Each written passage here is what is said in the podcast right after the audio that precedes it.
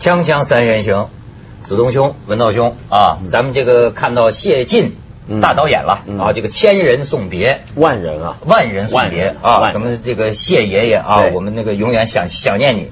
而且这个 娱乐明星还在这个现场跟这个记者发生了一些什么事件，乱七八糟的是吧好像啊对，哪儿都是嗯。他那个遗体告别仪式是很特别。那个我上次他那个我没去，但上次王延化那个我去。嗯他那个形式他不是官方举办的，所以没有人主持，没有人知道词。但是呢，群众呢，你都可以进去，嗯。只要你依次去排队，嗯。你就一排一排进去握呃这个这个鞠躬啊，就这样，呃也有家人站在那里，就是他们现在好像说有有这么一个一个规格。没有到词吗？呃，没有，就是说，呃，他可能印一个东西，嗯。他好像是要到什么级别才能有一个追悼会，所以为什么像呢？那民间不能办追悼仪式啊？他没没有人说组织他我我不要我不用做官的人，就就我民间喜欢自己追悼一个人，然后找人制悼词，那不行吗？这个你这这个议论脱离国情啊，嗯中国有有脱离官方的民间嘛，尤其这么重要的人物，但是很多人是民间自己去的，嗯很多人是民间自己去，但是呢。呃，旁边的花圈就显示出最高的规格，就党和国家领导人全部最高的都送了花圈。哎，所以我发现这个谢晋呐、这这一去世啊，嗯好多人呐、这个好像很有感触。嗯就说他呀，一般说是第三代，嗯其实他是代表了一个时代又一个时代，对一路这么个过来的这么一个人。色娘子军一直到呃，女篮五号嘛，对啊我记得最初女篮五号，对我就发现呢，这个挺有意思。就谢晋这个人啊，你就从他身上能看出中国导演的某种命运。这一辈子跟这个，不管是跟政府，还是跟意识形态，还是跟政治，是吧？这种有合作、妥协、矛盾、周旋种种的这个关系，嗯很有代表性。因为其实电影啊，一直就跟政治有关。你比如说，他最早啊，我还查一下他材料，最早这女篮五号。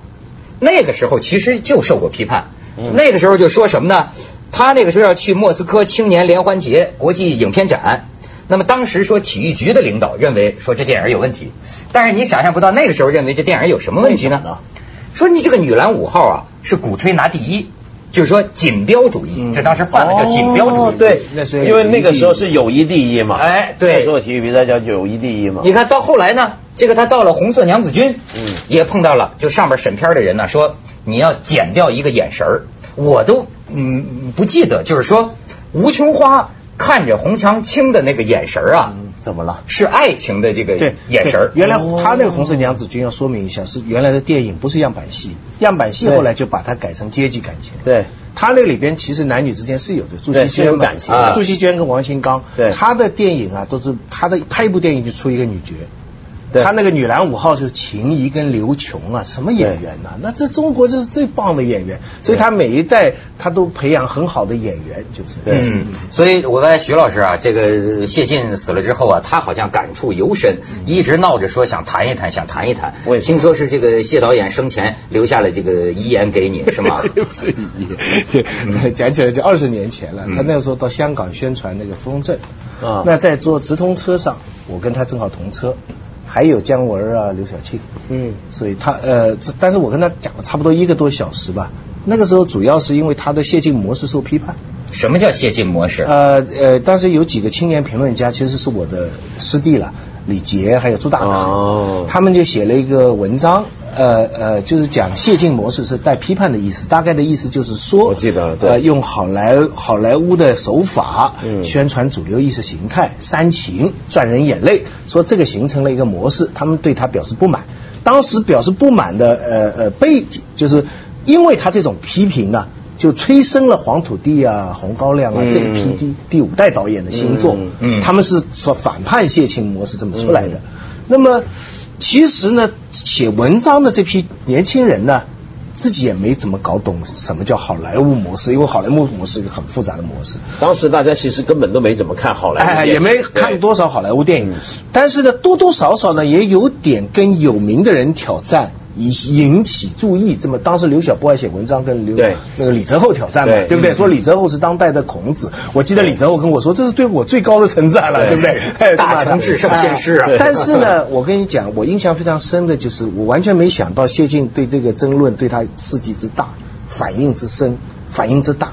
就是我以为这么年轻人挑战一下，他完全可以，因为他那时候如日中天的、嗯。高山下花环呐、牧马人呐、天音山天音山传奇。啊、芙蓉镇呐、就是真是主流一下，而且观众上视率越高，这是中国电影的黄金时代。后来回想起来，这个每年多少多少的票房啊，电影院都是他那个时候创造的。嗯，可是他非常非常在乎那几个年轻人对他写的文章，嗯非常激愤，跟我说他们懂什么好莱坞模式嘛？然后我说嗯讲讲很多这样，我我当时就印象很深，我不大能够明白，我当时觉得这这些年轻人照借你的名义挑战而已啊，你何必那么在乎呢？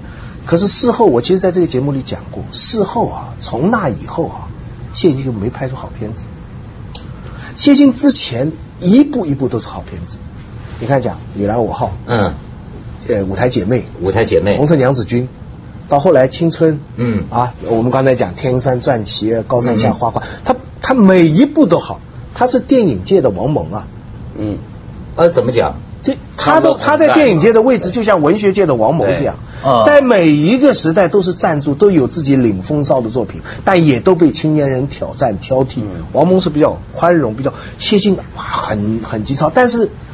我我我我我最近在想，这什么道理呢？就此以后，就是在芙蓉镇那个高山下花环以后，嗯你看后来他晚期的几部鸦片战争啊，还有他想拍的没拍成的那几部，那真的就是令这照我们俗话讲，就是给整拧巴了。也我觉得倒这倒不一定，这其实是很多的，因为你刚刚描述的那种现象，其实发生在很多大人物跟年轻评论家身上都有这种对立。就我觉得我完全能够理解当年朱大可他们对他那种批评啊，就是这样。你要想想看，大家立场很不一样。从谢晋的立场来看，他是一个那么老资格的导演，拍过去拍过那么多电影，虽然都被当局批，可是呢，你从观众角度看，我们都有个印象，觉得他就算被当局批，他不是一个反主流导演，对对不对？嗯你觉得他跟主流还是典型的主流导演还是不错的，还是很好的主流导演。好，那这时候由他来拍一部，比如说反思文革，嗯有这种倾向的一个电影的时候，对他来讲，他会觉得我已经是走到一个极限了。嗯其实我已经走到极限。但是对年轻人来看呢，因为每一个时代的年轻评论家都很激进的，从他们角度来看，你这个算什么反省？你这个反省到了最后就是一个温情包装，嗯就是把什么问题都归咎到，哎呀，这是人性的啊怎么样怎么样，就就很软的那么过去了，你就觉得这不叫彻，这不彻底，这不叫批判。尤其你记得八十年代的时候，文化锋芒很锐利的时候，嗯那肯定是这么看，所以这种矛盾是一定的。但是我觉得谢晋呢，他就特别受不了这个刺激，就因为他觉得我已经走到最大限度。你不知道那个，但是你你你刚才又说，实际上他还很照顾年轻人，这也是他的一面。他很在乎年轻人的看法。对，嗯而且他很，但他也很照顾人。就我记得，就他他出殡那一天，前天前一天晚上，呃，我跟贾樟柯聊天，然后贾樟柯就是第二天一早要赶去他那个丧礼，然后贾樟柯跟我说起来，说老爷子很有意思啊。他说呢，就记不记得前两年的时候，《三峡好人》上的时候，嗯。不是那时候大伙在炒作说贾樟柯跟这个张艺谋闹什么张伟吗？吗平对骂对骂嘛那那个事儿那个叫做满城尽带黄金甲，占满了票房，对。三峡好人上不了。对对对对对，嗯那件事儿嘛。然后那时候呢，原来呢，后来呢，他就说有一回在一个公开场合，然后他也在，然后谢晋呢就出来讲，谢晋出来说话，谢晋说，原来谢晋啊是自己到戏院买票去看《三峡好人》，嗯说谢晋啊很很很喜欢看这批这个张贾樟柯这一代导演的片，而且他都是自个买票去看。就他不会找你拿什么首映啊、试映不，他自个买票进去看。然后他出来说：“哎，这好。”说着说着，他就居然开始骂起张艺谋啊然后骂了一通之后，他说：“哎，我怎么骂他呢？张艺谋是我好朋友啊。”然后跟他说：“哎呀，然后就说自己关系多好多好。”然后说着说着就说他以前电影很好很好。那这真的才是一转画风一转，那现在怎么拍这个呢？这太不像话，又骂起来了。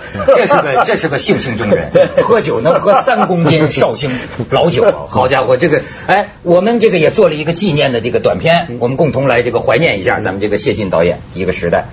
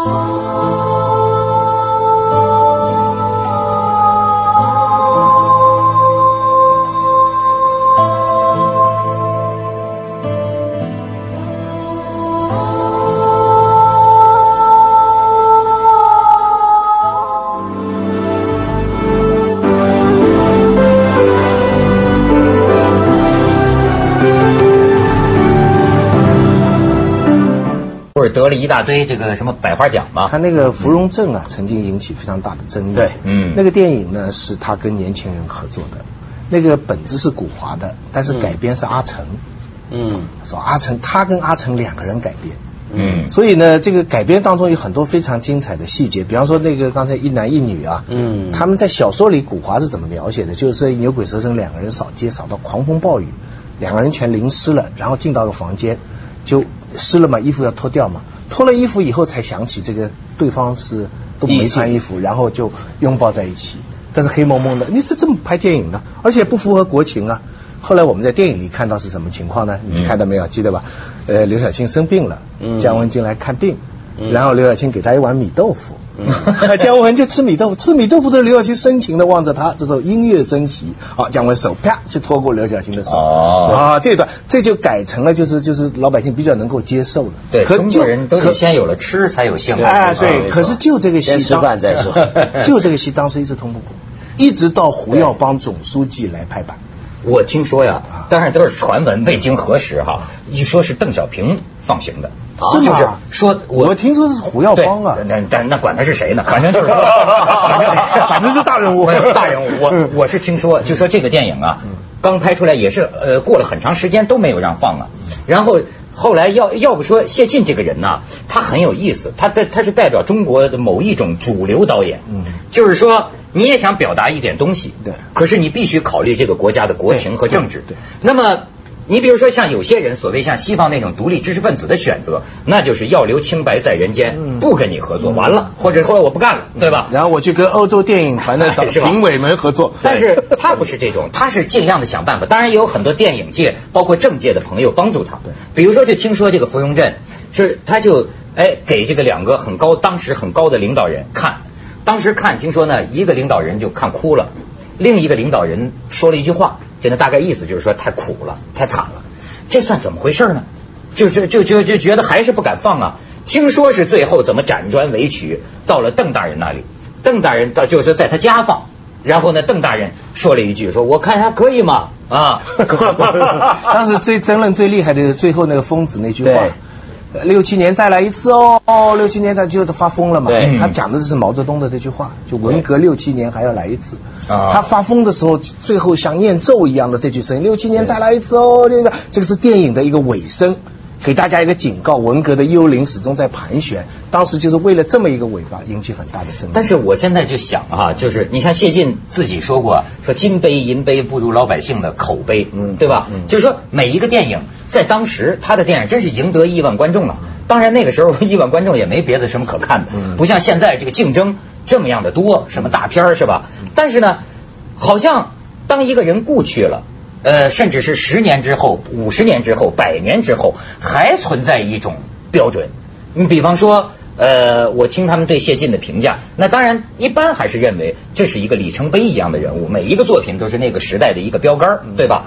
但是我也听到一种，我觉得算不算偏激啊？这么一呃一种少数的意见吧，就是说呢，说这个东西啊，将来在历史上他的这个作品真正能够留下来的也不一定太多。怎么讲呢？就是说，因为你的很多作品呢，事实上都是因应当时那个时代，对吧？呃，摆脱不仍然没有摆脱意识形态的这种影响。当然，他已经尽力的去呃实现某种中庸吧，实现某种结合。可是这是一个选择嘛。嗯就我最近教书的时候，也教一些学生，他们在跟我学做这个讲谈这个时事评论的问题嘛。那就是说，其实我们这几十年来在中国写时事评论的人，严格讲，从这个文章的锋利，然后各方面的角度来谈的话，你没办法找出一个人是能够跟同时期国外的第一流的时事评论家相比的。为什么？因为我们呢要花掉差不多一半的精力、时间、心思去处理我们这个时代的特殊条件。嗯，很多话你要这么说，是不能这么说的，你得拐个弯讲。你怎么怎么去表达？一门心思都耗在这了。邓邓拓啊徐铸成啊没错，都是这样。所以我说，那你说这是不是一个悲剧呢？你说我们这个时代就出不了一个第一流的，就从文章来讲第一流的大评论家嘛？但我觉得这是个选择，就是说你有的电，比如说电影导演、艺术家也是一样，在我们这样的国家里面，有的人他可能我就豁出去了。嗯，我电影你不让我放，我就不在这儿放，我专门拿出去参加影展，我在外头搞。这也是一条路，这是一条路，就是说我要拍一部电影是要纯粹纯粹的，符合我的追求，是是可以将来留给后人看的。那有的导演，比如说像谢晋，他的想法很简单，电影是个大众的娱乐，他是希望我要给老百姓看，我要给老百姓看。我现在有很多限制，我未必拍得出一个就是将来能够跟世界第一流大师杰作顶足而立的东西可以放下去。但是在某个关键时刻，我的作品。对某些人来讲，而且是相当多人来讲，起到了很重要的作用。他当年那几部电影对大家是很重要的。那个《天云山传奇》像《芙蓉镇》这样的电影是受时代制约，可是那反映了那个时代。对啊，不像今天很多大片，嗯，我们讲的这些大片也受时代制约，根本不反映今天的时代，那才留不下来呢。哎，只是说今天的钱，官商勾结、钱财结合，出现了这样很多人被邀忽悠进去看的片子。而那个时候这些片子，就算它有很大的问题，今天回过头来看，可它真的反映那个时代。这我我看这个《京报》转载这个谢晋的文章啊，引了《人民日报》一段话，非常精彩。由于《人民日报》的评论说，谢晋是什么？谢晋他继承发扬了一种传统，一种将伦理于世。家道主义，我这都从来没听过，跟戏剧传统混合在一起的政治伦理情节剧。这个什么叫政治伦理情节剧呢？我们今天回过头来看哈，这个这个他当时让让我们很多人很不满，我们对他很不满的有一个戏叫《牧马人》。嗯，那《牧马人》呢有一句主题，你们还记得吧？就是那个好像朱时茂跟崇山吧，睡在那床上说。呃，狗怎么来说？子不嫌母丑，狗不不嫌家贫。对，所以这一种概念，呃，我我我一个同事啊，就汪春红啊，嗯，昨天做一个报告，他讲这个苏武《汉书》里边的那个《苏武传》呐，是怎么写出来的？嗯，结果呢，他做了一个非常有意思的考察，就是说，原来苏武从那个放回来以后啊，牧羊，哎，十几年啊，并没有受重视。嗯。直到了这个这个霍光掌权的时候，他完全没受重视。直到了汉宣帝的时候，才开始刘向才开始替他写传，才开始贯插一个概念叫“臣弑君，对，有如子弑父，虽死无恨”，就把这个主题放进去。而然后到了《汉书》班固还是班彪写的时候呢？就把这个故事呢，又跟李陵投降的故事混在一起对比啊，这个对比意思就是说，你你看你在外面打仗，你被人家抓起来，你穿的很厚的衣服，热的不得了，家里老母亲也死掉了，家里已经是一塌糊涂，嗯，无怨，忠于汉武帝。然后他得得出一个考证，就是说，原来哈，这是这种把父子关系跟君臣关系的比附哈。还就是汉宣帝，就是汉武帝开始到汉宣帝才完成。嗯，孔子、孟子都不是这样的。啊，孔子啊，虽然要你君君臣臣啊，可是孔子是还有个说法啊，你这个君啊，要是不听我，我臣可以走啊。对，你还得欢送我。没说君就是你爹。哎，然然然，咱们先去一下广告，锵锵三人行广告之后见。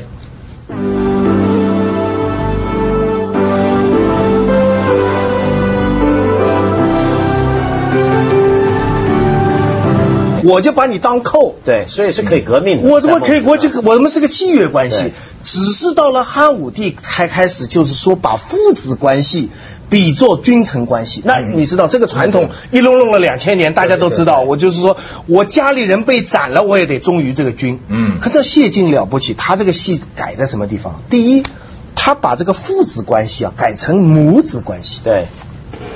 子不嫌母丑啊，然后把这个中军关系呢，把它从一个中军呢变成中国家，嗯。啊，国跟家，所以牧马人在当时大家出来，其实他真是一个创造性的，把我们那个忠孝对立的观念在新时期把它一演化，所以所以人民日报的评论说它是政治伦理情节剧，可在那个时代的确反映了那个文革以后，官方要建立新的意识形态的合理性。